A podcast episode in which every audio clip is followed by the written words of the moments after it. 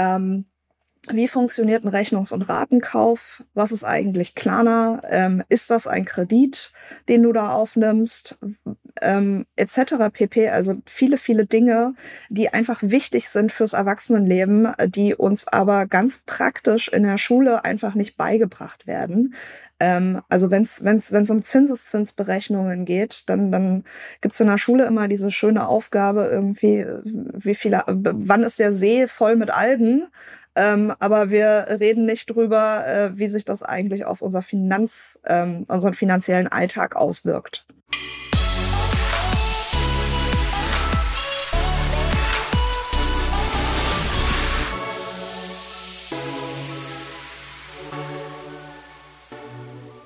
Hier ist digitale VorreiterInnen. Hallo, liebe Freundinnen und Freunde von A bis Z, von 1 bis 100, von Norden bis Süden, von Ost nach Westen. Hier spricht euer lieber guter Christoph dein Podcast zur Digitalisierung von Vodafone Business. Und äh, wir sprechen gleich über Geld.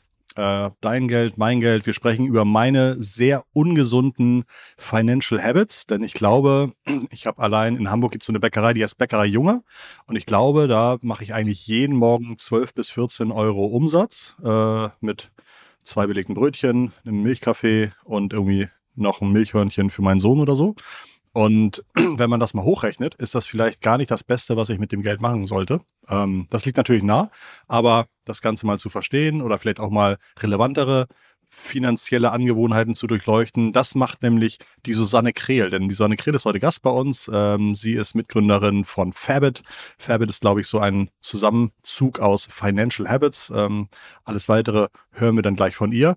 Und sie hat ähm, trotz des jungen Alters des Startups schon viel erreicht. Und ich glaube, sie war auch kürzlich gerade beim Robert Habeck im Wirtschaftsministerium, ist da zusammen mit nur vier weiteren deutschen vielversprechenden Startups irgendwie äh, erwähnt oder ausgezeichnet oder ähm, ähm, besonders gefördert worden. Müssen wir mal fragen, was da passiert ist. Also da passiert viel, schöne Idee, ähm, auch ein sehr ja, nützliches Thema. Also äh, da ist nicht nur dran gedacht, wie kriege ich das Geld aus den Taschen meiner Kunden so schnell wie möglich in meine Tasche, sondern tatsächlich auch, wie kann ich den Kunden dauerhaft helfen, mit ihrem Geld besser klarzukommen. Das finde ich natürlich sehr, sehr angenehm.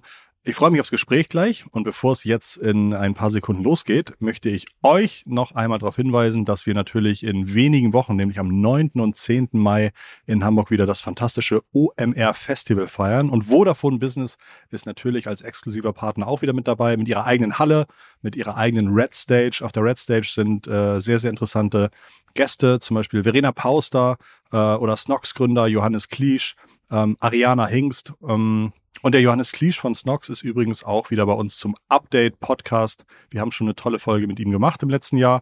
Aber jetzt wollen wir ihn mal fragen, ist ja alles schön und gut, aber wie kriegt man so ein Unternehmen dann vielleicht von 50 Millionen Umsatz auf 250 Millionen Umsatz? Also das Scaling, äh, was hat Johannes davor? Was klappt gut, was klappt nicht so gut? Das werden wir dann alles auf dem OMR-Festival von ihm erfahren ganz viel Spaß beim Vorbeikommen auf dem Festival. Ich würde mich freuen. Wir haben wieder unsere Podcast-Kabine aufgebaut und ähm, wer einmal gucken möchte, ob ich in echt wirklich so groß bin wie auf den Episodenfotos, kann das also gerne machen. Alle Infos haben wir unten in den ähm, Shownotes noch zusammengefasst oder falls du es dir merken kannst, findest du alles unter vodafone.de slash business slash omr. So, jetzt genug über mich. Ähm, ich freue mich, dass du bei uns bist. Herzlich willkommen. Susanne, schön, dass du da bist. Hallo Christoph, danke, dass ich da sein darf. Ich habe das jetzt ja schon so vollmundig angekündigt. Gibt es da irgendwas, was, wo du gesagt hast, nee, das war komplett falsch? Oder können wir das jetzt sozusagen Stück für Stück alles durchleuchten, was ihr macht, wann ihr angefangen habt und was eure Ziele sind? Ich glaube, dein Start war schon mal sehr gut. Äh, mhm. Zu allem können wir noch was erzählen, aber äh, war schon sehr vollständig. Okay. Damit wir so ein bisschen Hintergrund zu dir haben, kannst du kurz erklären, wer bist du, was sind deine Stärken, ähm, was hast du die letzten Jahre so gemacht und natürlich auch aus welchem Need oder aus welcher Erfahrung heraus hast du gedacht, ich möchte Menschen helfen, ihr Geld besser zu verwalten? Ich bin jetzt seit über zwölf Jahren in der Fintech-Branche, habe mal angefangen als erste Mitarbeiterin bei Via Fintech. Das ist eine Zahlungsinfrastruktur für Bargeldzahlungen, ähm, hießen früher auch Barzahlen hier in Deutschland. Ähm, und ich habe die Firma quasi von null bis hin zu 100 Mitarbeitern begleitet, war ursprünglich für die Kommunikation zuständig. Ähm, aber habe dann als Managing Director auch die Internationalisierung übernommen im Laufe der Firmenentwicklung, ähm, habe das Ganze nach Österreich gebracht, unsere anderen Country Heads gecoacht und in der Schweiz nochmal komplett neu gegründet, weil wir in der Schweiz ein anderes regulatorisches Modell brauchten, eine neue Partnerbank und auch neue Infrastrukturpartner. Ähm, habe also die Entwicklung der Fintech-Branche in den letzten Jahren sehr begleitet und äh, dabei eine Beobachtung gemacht, mhm. nämlich dass die meisten Modelle in unserer Branche von Bankern und Beratern für Banker und Berater entwickelt werden und mhm. dass wir den Otto Normalverbraucher, der gar kein mentales Modell hat für sein Geldmanagement, ähm, nicht da abholen, wo er abgeholt werden müsste, um irgendwann mal ins Investieren, in die Altersvorsorge und in ETF-Investments zu kommen. Das ist nämlich der Punkt, an dem die meisten Fintech-Unternehmen ansetzen. Und wir haben jetzt mit Fabit eben mit einem verhaltenswissenschaftlichen Ansatz mal einen ganz äh, neuen Approach im Geldmanagement gebaut.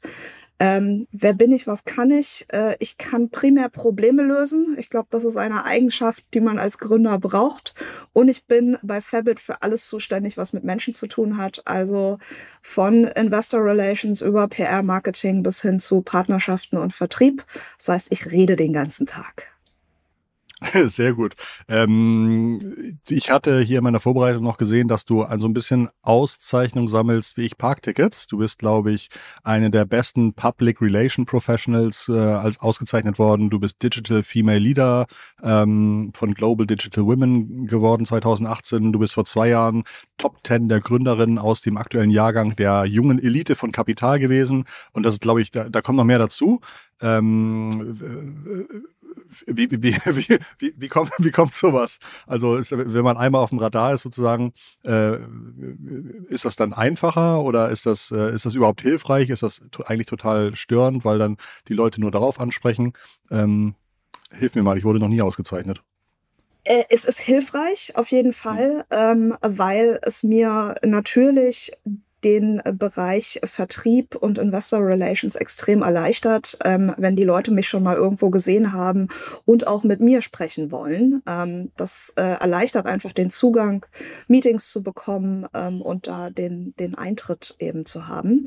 Ähm, ja, du hast recht, ich komme eben aus diesem PR-Hintergrund. Ich mache das als Gründerin, aber jetzt tatsächlich nicht mehr selber, sondern ich habe meinen eigenen Rat befolgt, den ich seit über zehn Jahren jedem Gründer gebe, nämlich dass man sehr früh ähm, einen Mitarbeiter für PR und Marketing auch braucht, damit ähm, man die entsprechende Präsenz auch bekommt, die man einfach auch benötigt als junges Unternehmen, um zu wachsen.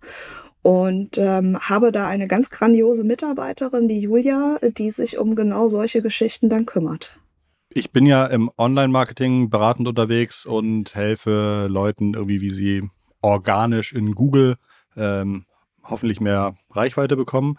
Und tatsächlich ist für Google auch extrem wichtig, dass gerade bei, äh, die haben da so eine Abkürzung, die heißt YMYL, Your Money, Your Life. Bei solchen Themen, die sich um Geldberatung, um Lebensberatung, um finanzielle Planung kümmern, haben die eine riesengroße Anforderung an Unternehmen, Webseiten, äh, dass sie nicht einfach nur sagen, wir verkaufen ein tolles Finanzprodukt, sondern auch, wer sind wir, was haben wir für Standards, ähm, was sagen andere über uns, wie sind wir erreichbar, was ist unser Serviceversprechen und so weiter.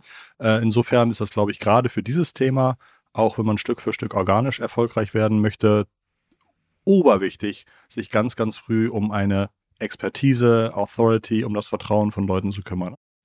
Was sind eure typischen Kundinnen und Kunden? Hashtag Klarna-Schulden auf TikTok.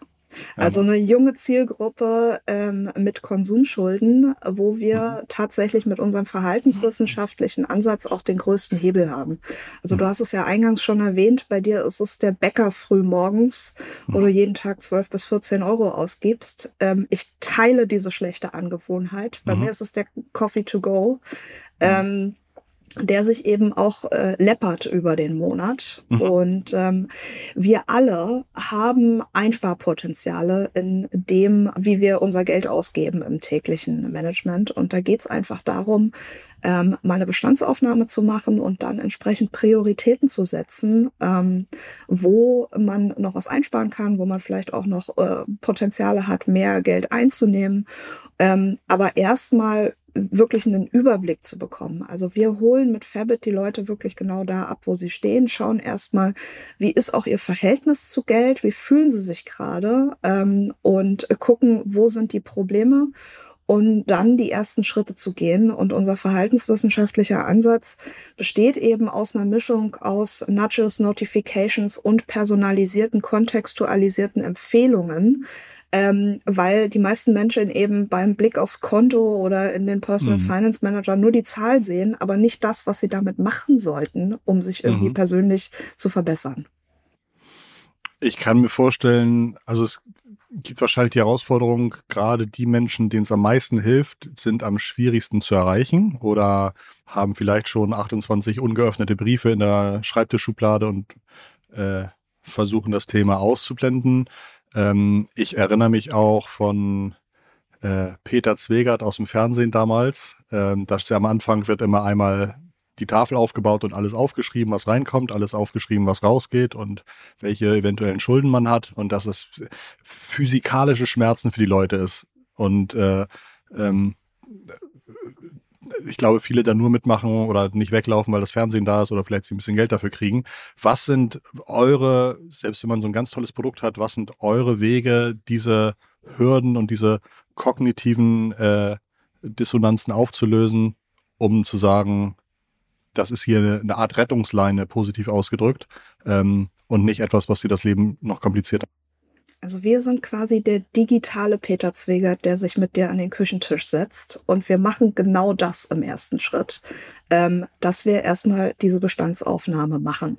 Mhm. Ähm, du hast es ganz richtig erkannt. Ähm, die Kunden sind ähm, ich will nicht sagen schwierig zu erreichen, aber wir haben uns, glaube ich, einen ganz guten Growth Hack dafür überlegt, indem wir mhm. kooperieren mit Inkasso-Unternehmen, mit großen Rechnungsstellern, mit Multiplikatoren und Auskunftteilen, wie zum Beispiel nach Schufa. Ähm, und diese Unternehmen ähm, haben einen direkten Kanal zu unseren Kunden. Das heißt, die schicken den Rechnungen und Mahnungen. Und für uns ist genau das der Moment, auch der Trigger-Moment aus verhaltenswissenschaftlicher Sicht, wo es am besten ist, den Kunden zu erreichen und ihm da das Angebot für Fabit zu machen. Das heißt, wir mhm. sind auf den Rechnungen und Mahnungen mit drauf, in den E-Mails, die die Kunden ähm, bekommen. Ähm, wir sind da teilweise auch im Callcenter, in den äh, Portalen, die die Inkasso-Unternehmen anbieten. Und das ist für uns der ideale Trigger-Moment, um Kunden zu erreichen. Und gleichzeitig ist es für uns eine sehr, sehr, sehr kostengünstige Strategie, die Kunden äh, zu Fabit zu bekommen. Ein Bekannter von mir ist Anwalt für Schuldnerberatung. Der hatte auch schon seit Jahren erzählt, also zum einen sagte er, ein wahnsinnig leider boomendes Geschäft äh, und zum zweiten auch ein Geschäft, bei dem, ja, bei dem es wenig Werkzeuge gibt, die den Schuldnern helfen, da irgendwie Stück für Stück voranzukommen.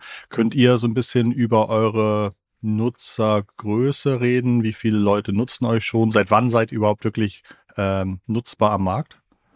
Also wir sind im Markt seit Ende 2021, mhm. ähm, sind damals mit einem sehr manuellen MVP in den Markt gestartet, ähm, um erstmal unsere Customer Acquisition Strategie zu validieren, das Problem zu validieren, die Kunden noch besser zu kennen. Ähm, haben die App auch in Verbindung mit Schuldnerberatern entwickelt. Ich habe auch hospitiert in der Beratung, habe da wirklich bei Leuten zu Hause Unterlagen geordnet. Das sind natürlich die schweren Fälle und das sind auch die Fälle, die dein äh, Bekannter da zu sehen bekommen wird. Ähm, also über sechs Millionen Erwachsene in Deutschland sind überschuldet. Ähm, das Problem ist, dass überschuldete Menschen nach durchschnittlich sieben Jahren das erste Mal den Weg in die Schuldnerberatung finden. Also sieben Jahre finanzielle Probleme, Überschuldung und dann der Weg in die Schuldnerberatung. Das ist Wie lange dauert eine Privatinsolvenz? Extrem, ähm, extrem lange. Die mhm. Privatinsolvenzdauer sind drei Jahre momentan. Mhm. Ähm, aber da musst du natürlich erstmal den Weg, meistens geht's mhm. über die Schuldnerberatung, dann zum Anwalt mhm. ähm, und dann eben ähm, die, die, Eröffnung des Privatinsolvenzverfahrens. Wenn du aber schon sieben Jahre finanzielle Probleme hast, überschuldet bist, dann hast du vorher schon extrem viel probiert. Ja, dann hast du vielleicht zusätzlich noch einen Kredit aufgenommen, ähm, um irgendwas anderes umzuschulden. Du hast ähm, möglicherweise äh, auch schon den ein oder anderen Anlauf gestartet. Das Problem ähm, oder die Herausforderung, die karitative Schuldnerberatungen in Deutschland haben, ist, dass sie einfach nicht gut genug finanziert sind, hm. um ähm, da ein, äh, ein Angebot zu machen, wo man sehr kurzfristig Hilfe bekommt.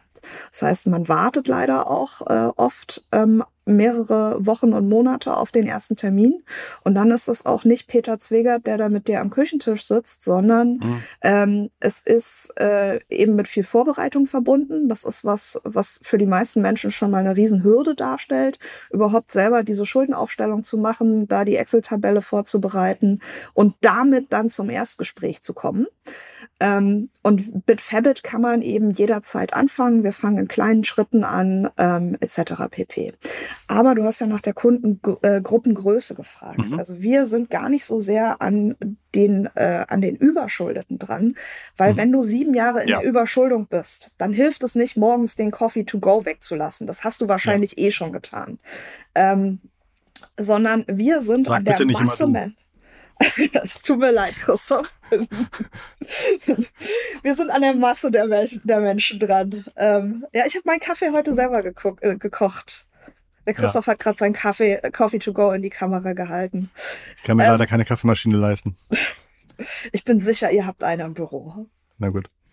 Okay, ähm, wir sind an der Masse der Menschen dran, die immer mal wieder Zahlungsschwierigkeiten hat. Also die mhm. immer mal wieder im Dispo ist, die vielleicht äh, die Rechnung vom letzten Buy Now Pay Later Einkauf ähm, mhm. nicht in dem Monat zahlen, gezahlt hat, in dem sie es hätte zahlen sollen, sondern im Folgemonat, weil dann erst wieder Gehalt kam. Wir sind an denjenigen dran, ähm, die äh, erstmal einen Puffer aufbauen müssen, um ähm, bestimmte unerwartete Ausgaben dann auch abfedern zu können und wo es dann ähm, um Schuldenabbau geht, was man eben in der Größenordnung noch selber leisten kann. Das heißt, wir reden da über vierstellige Beträge, irgendwo zwischen 1000 und 10.000 Euro.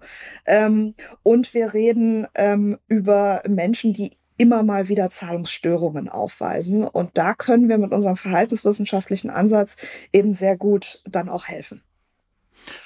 Ich finde diesen Markt, sorry, ich finde ich finde das so spannend. Ich habe ähm, kürzlich ein langes Video darüber geguckt, leider nicht über Deutschland, sondern Amerika, wie teuer es ist, zu wenig Geld zu haben und wie viel Geld in Zinsen geht und wie viel Tilgung in irgendwelche Strafzahlung geht und wie viel teurer die Verträge sind, die man sich äh, leisten muss, wenn man keinen guten Schufa, äh, keine gute Schufa-Punkte hat und wie krass sich das alles gegenseitig potenziert und man am Ende äh, ja, wirklich nur noch für die Zinsen arbeitet und Korrekt. kaum etwas, etwas weggetilgt bekommt. Korrekt. Die Inkasso-Branche macht in Deutschland 5 Milliarden Euro Umsatz. Das jedes Jahr. Ähm, das ist Geld, was Menschen dafür zahlen, dass sie gerade nicht zahlen können. Wahnsinn. 5 Milliarden Euro. Und das ist auch der Grund, warum wir zum Beispiel mit der Schufa kooperieren, ähm, um da einfach aufzuklären, wie Bonität zustande kommt und warum das Ganze extrem wichtig ist.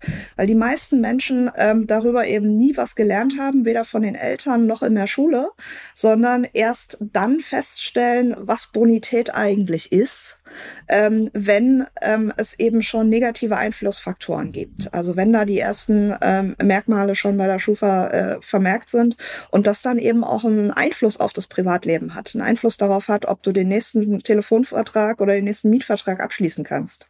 Nun müsst ihr an irgendeiner Stelle natürlich auch Geld verdienen. Ähm, was ist euer, eure Proposition? An welcher Stelle ähm, schafft ihr es, für euren Service etwas zu berechnen und könnt auch davon ausgehen, dass das einigermaßen funktioniert?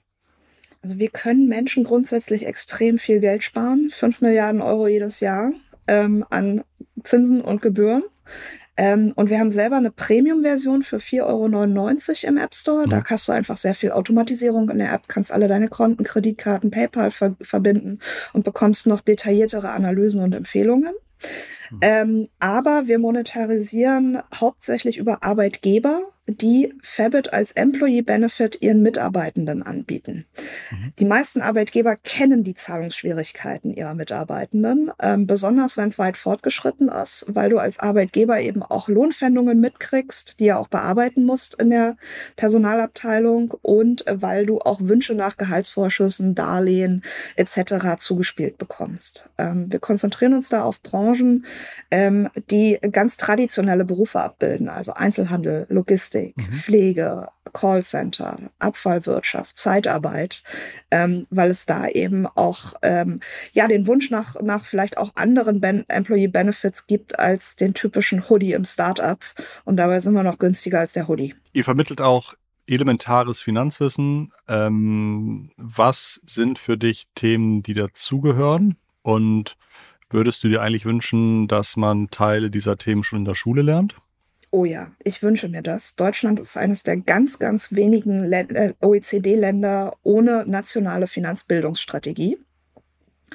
Und äh, da gibt es jetzt gerade tatsächlich einen Aufbruch finanzielle Bildung. Da waren wir auch selber mit dabei vor zwei Wochen im BMF. Also es ist eine Gemeinschaftsinitiative ähm, von Bundesfinanzministerium und dem Bildungsministerium ähm, gab es jetzt den Aufbruch mit Christian Lindner ähm, und Bettina Stark-Watzinger, ähm, um dort äh, entsprechend den Aufbruch finanzielle Bildung und damit auch eine nationale Finanzbildungsstrategie inklusive einer Plattform, ähm, wo alle Anbieter dann auch drauf vereint sind, ähm, äh, ins Leben zu rufen. Es ist extrem spät, glaube ich, für Deutschland, aber es ist wichtig, dass es jetzt passiert.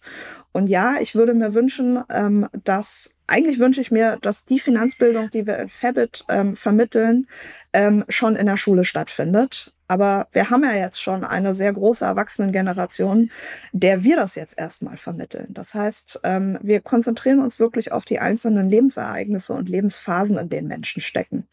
Ähm, und schauen uns dann an, was steht eigentlich auf so einer Lohnabrechnung? Ähm, warum ähm, ist deine Bonität wichtig, wenn du zum Beispiel einen Handyvertrag abschließt oder Miete?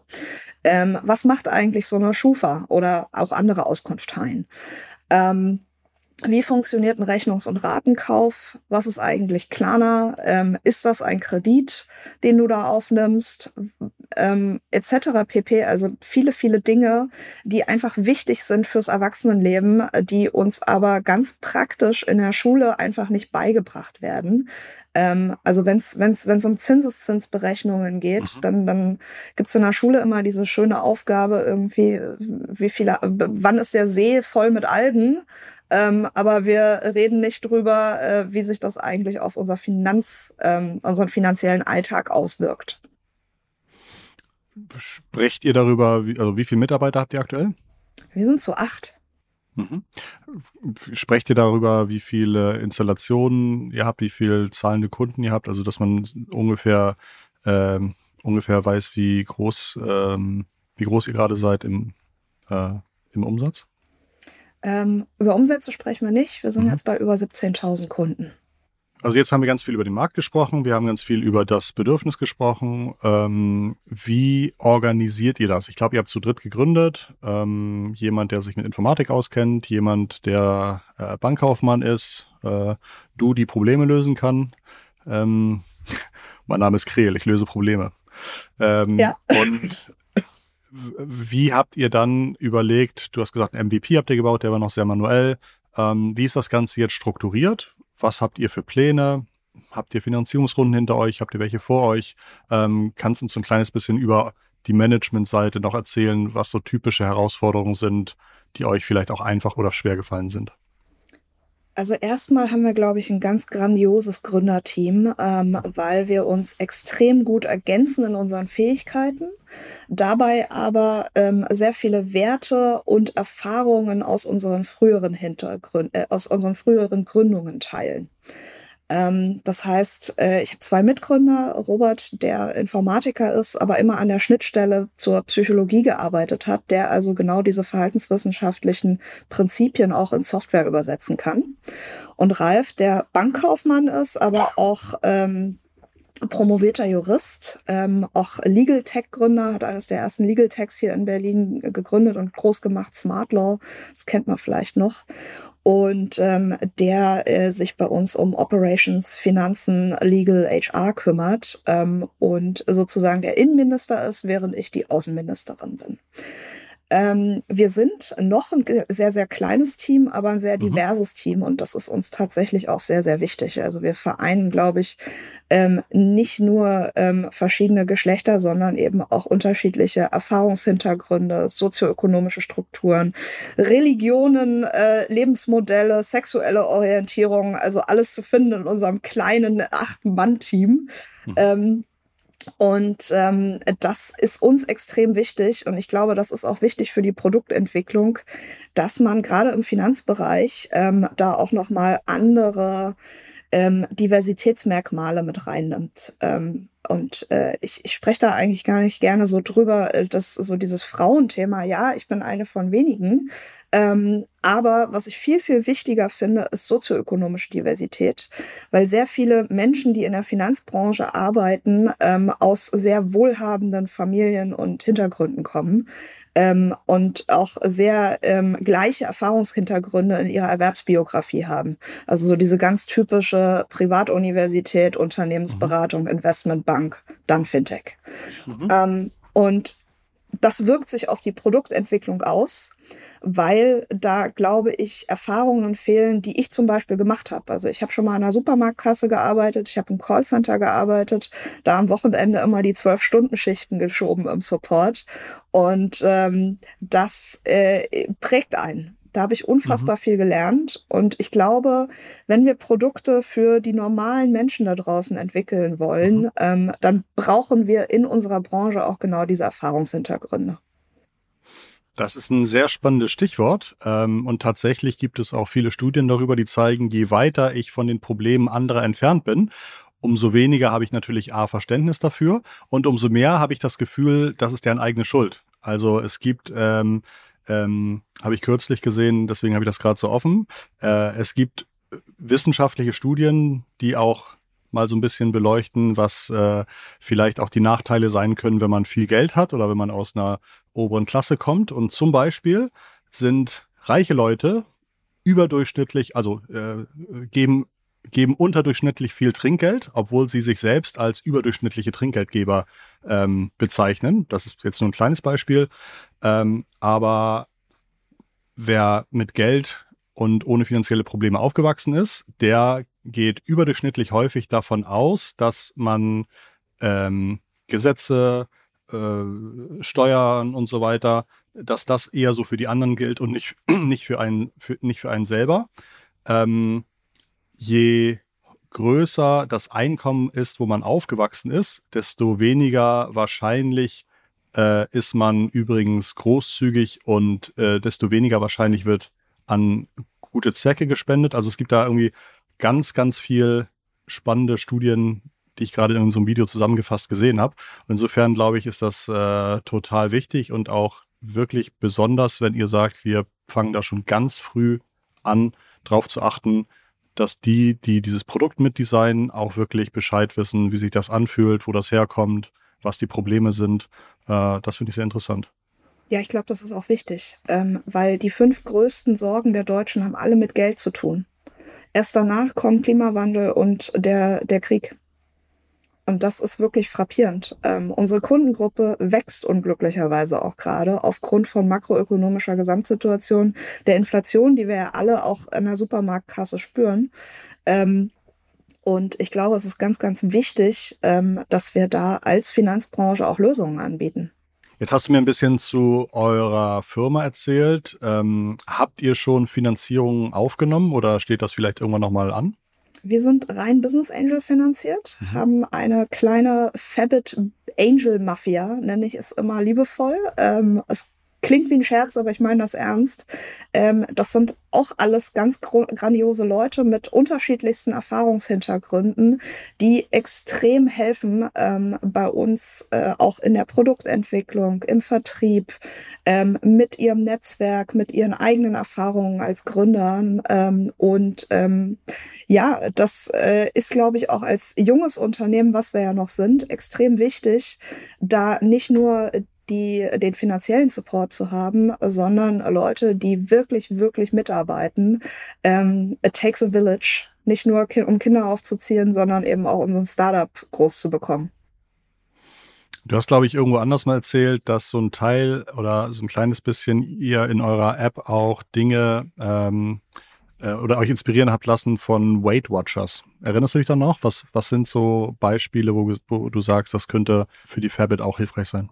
Das ist eben genau unser verhaltenswissenschaftlicher Ansatz. Also wir haben okay. uns als Role Models tatsächlich nicht so sehr die Personal Finance Manager Apps angeschaut, sondern mhm. Apps, die Gewohnheiten verändern in anderen Lebensbereichen. Also Sport-Apps, Ernährungs-Apps, Rauchentwöhnungs-Apps, äh, also wirklich alles, ähm, was, was so in den Bereich ähm, Leute ins Doing zu bekommen geht. Und der Vergleich zu Weight Watchers ist, glaube ich, der, dass wir ähm, dir nicht erzählen, dass du nie wieder Schokolade essen darfst oder dass du nie wieder zu deiner Bäckerei Junge gehen darfst, sondern wir wollen dich aktiv dazu ermutigen, über diese Gewohnheit nachzudenken und der eine Priorität zu geben. Also wenn dir das extrem wichtig ist, dass du da jeden Morgen diesen Luxus dir gönnst, ähm, dann ähm, ist das auch was, was durchaus drin ist. sollte dir nur bewusst sein, dass es eben Auswirkungen auf andere Bereiche hat. Und ich glaube, jeder von uns muss da so seine Prioritäten setzen. Manche haben auch ein teures Hobby. Ich zum Beispiel tauche, ähm, ich segle auch. Also alles, was mit Wasser zu tun hat, ist, ist super. Aber es sind natürlich auch teure Hobbys, ähm, für die äh, ich die entsprechende Priorität in meinem persönlichen äh, Finanzmanagement dann auch einräumen muss. Ich glaube, ihr habt auch so einen Community-driven Ansatz in der App. Ähm, was kann ich da erleben?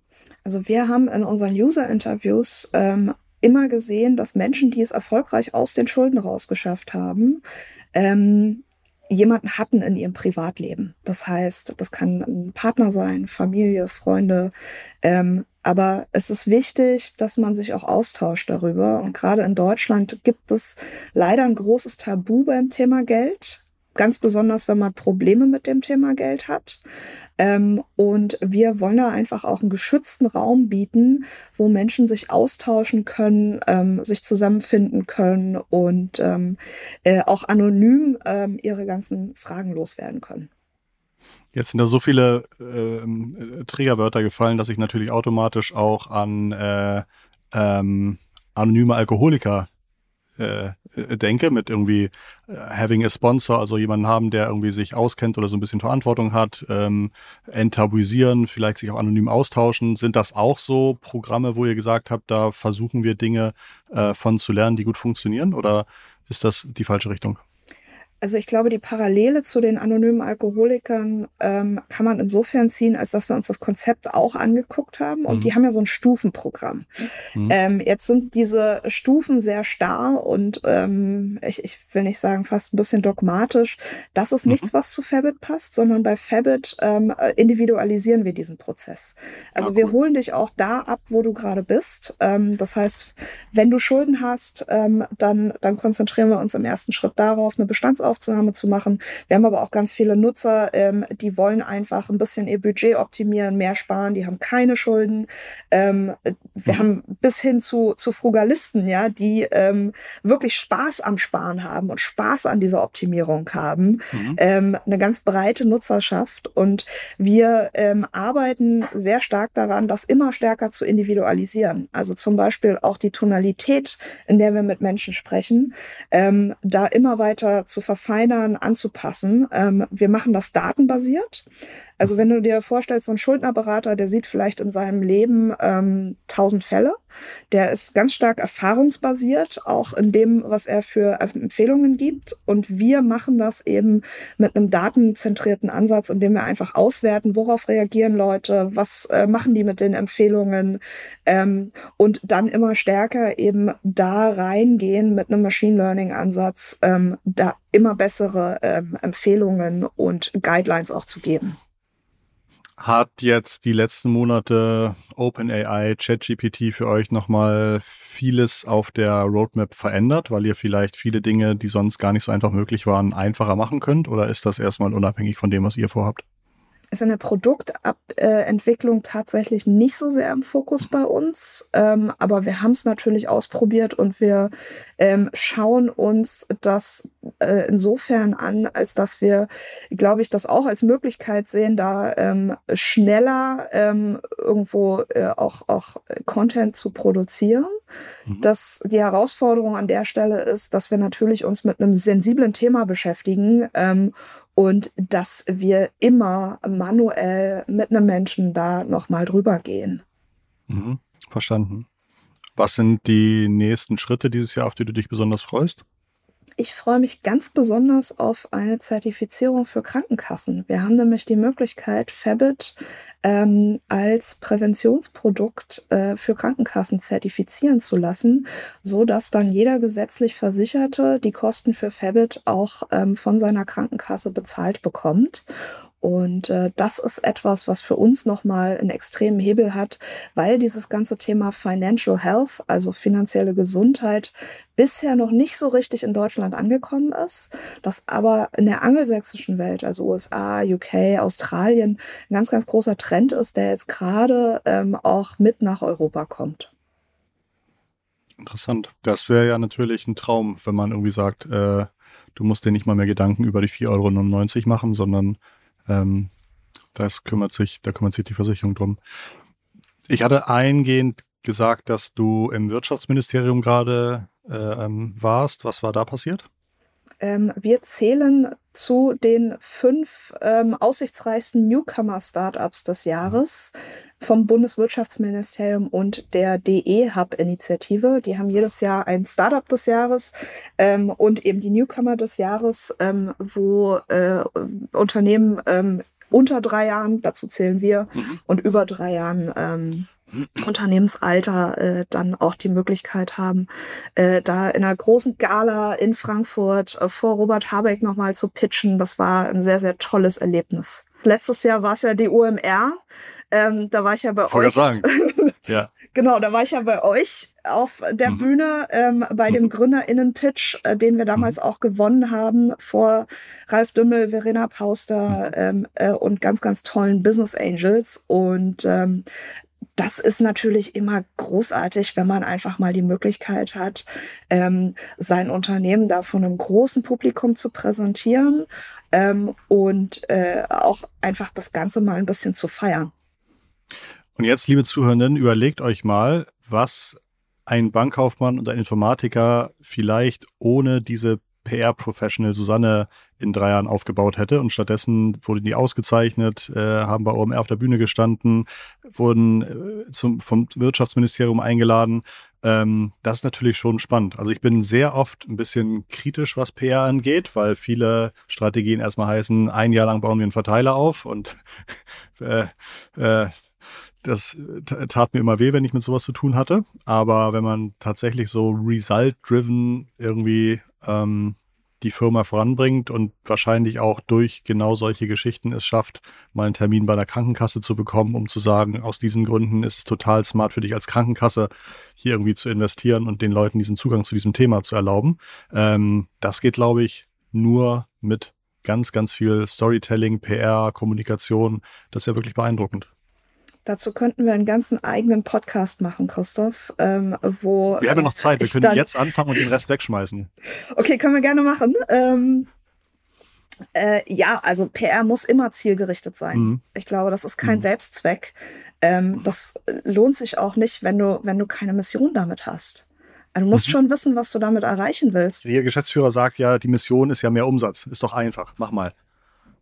Und PR kann da extrem viel drauf ja. einzahlen. Ja, aber es ist also, ich glaube wirklich, gute PR-Menschen sind leider, wie so bei vielen anderen Themen, echt, echt selten. Aber es hört sich sehr, sehr toll an, was ihr da in so kurzer Zeit schon an Standing erarbeitet habt. Wirklich beeindruckend.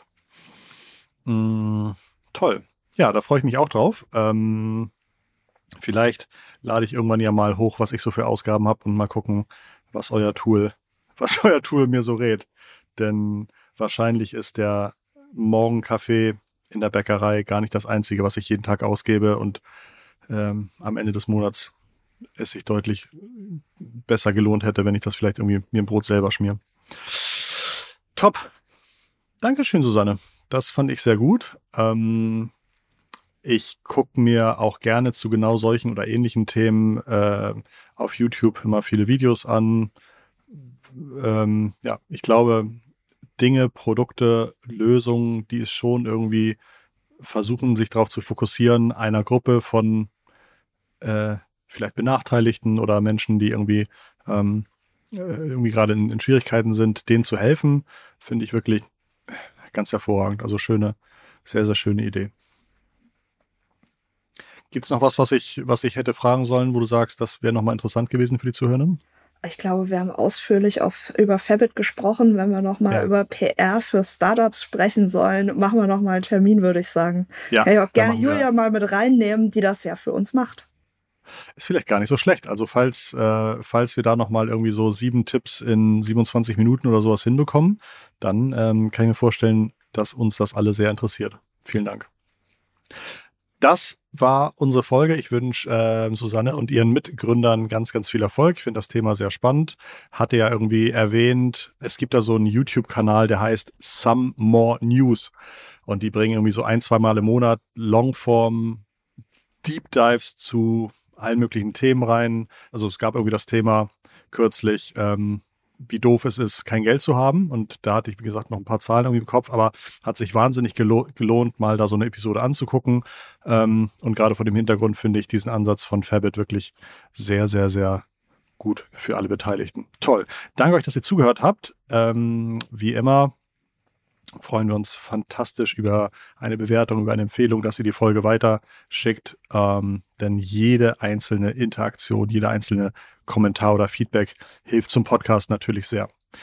Mm, wir hören uns nächste Woche wieder. Wir sehen uns hoffentlich teilweise in ein paar Wochen auf dem OMR-Festival. Und bis dahin würde ich sagen, habt eine fantastische Woche. Haltet euer Geld zusammen und dann sprechen wir uns nächsten Montag wieder.